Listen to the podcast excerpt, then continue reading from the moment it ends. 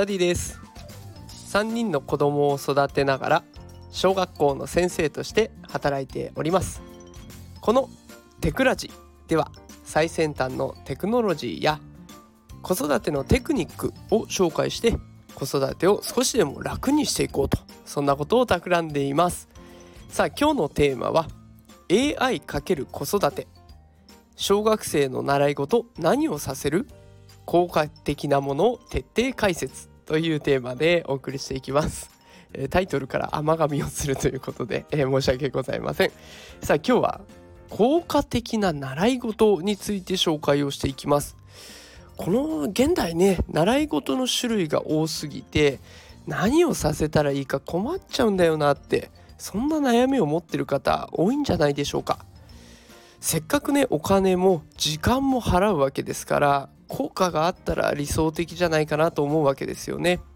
で今日はですね AI を使って効果的な習い事を分析してもらったと。その結果をお伝えしようかなと思います。でどうして AI を使ったかっていうと AI ならいろいろなデータビッグデータに基づいて最良の選択をしてくれるんじゃないかなと考えたからこれ AI を使ってみようと考えました。え今回使ったのはチャット GPT です。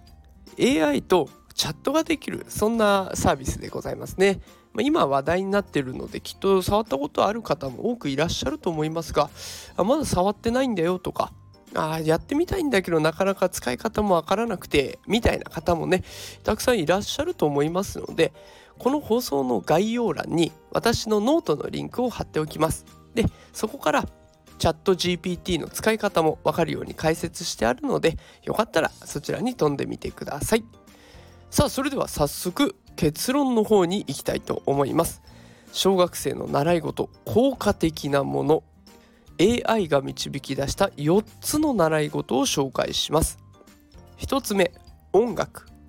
2つ目スポーツ。3つ目絵画美術。4つ目コンピューター。プログラミングこの4つを AI は叩き出しました。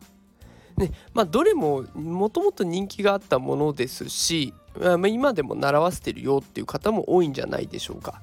でこれ一つずつねあの理由もしっかりと AI は語ってくれていますがちょっと私引っかかったところがあって音楽とスポーツってこれちょっと幅広くないかなって思ったんですよ。で音楽って言ってもいろんな楽器があるしどんなことをやらせればいいのっていうところとスポーツって言ってもいろんな競技あるよね。どれがおすすめなのっていうところも深掘りしてみました。音楽を深掘りした結果からお伝えしていきます。AI におすすめの楽器は何って聞いてみたんですね。そうしたらここでも4つ出してくれました。それが1つ目ピアノ。2つ目バイオリン。3つ目ギター。4つ目ドラム。この4つが出されたんですね。ピアノっていうのはやっぱり定番中の定番かなと思いますがバイオリンとかギターとかドラムってまあなかなか馴染みがないというかギターとか中学校高校でねちょっとかっこいいからやってみようとかあるかもしれないんですけどちっちゃい頃からやらせるかって言われたらなかなか選択肢には入ってこないところだと思います。のでバイオリンギタードラムこんなのも選択肢としてはありなんだなということが分かってきました。で次のスポーツこれもおすすめの競技は何っていうところで聞いてみたんですねそしたらここでも4つ出してくれました1つ目サッカー。2つ目テニス。3つ目スイミング。4つ目バスケットボール。さあいかがでしょうかね。3番で出たスイミングは子どもの習い事定番中の定番ですね。いつも上位1位2位とかに入ってくるような人気の習い事なのでやらせてる方も多いんじゃないでしょうか。で最近ねあのサッカーワールドカップもありましたし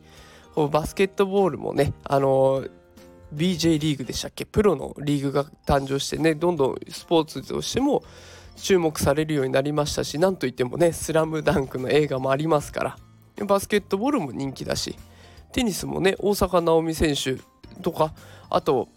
車椅子テニスの国枝選手とかね世界1位でさこの前引退を発表されてましたけど、まあ、そういった有名な選手もねたくさんいますから人気のスポーツになっていきます。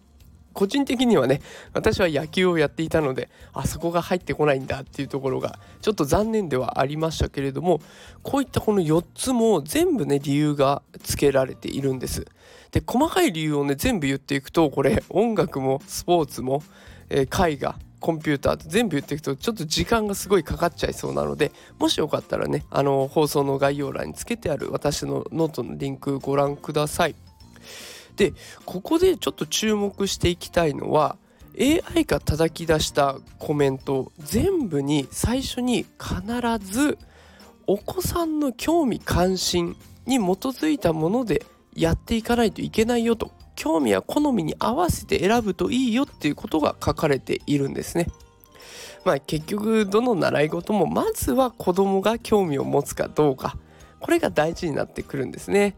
で好きこそものの上手なれとは言いますけれどもやっぱり好きなものであればあるほどね子どもたちの能力も高くなってくるし効果も高まってくるということです。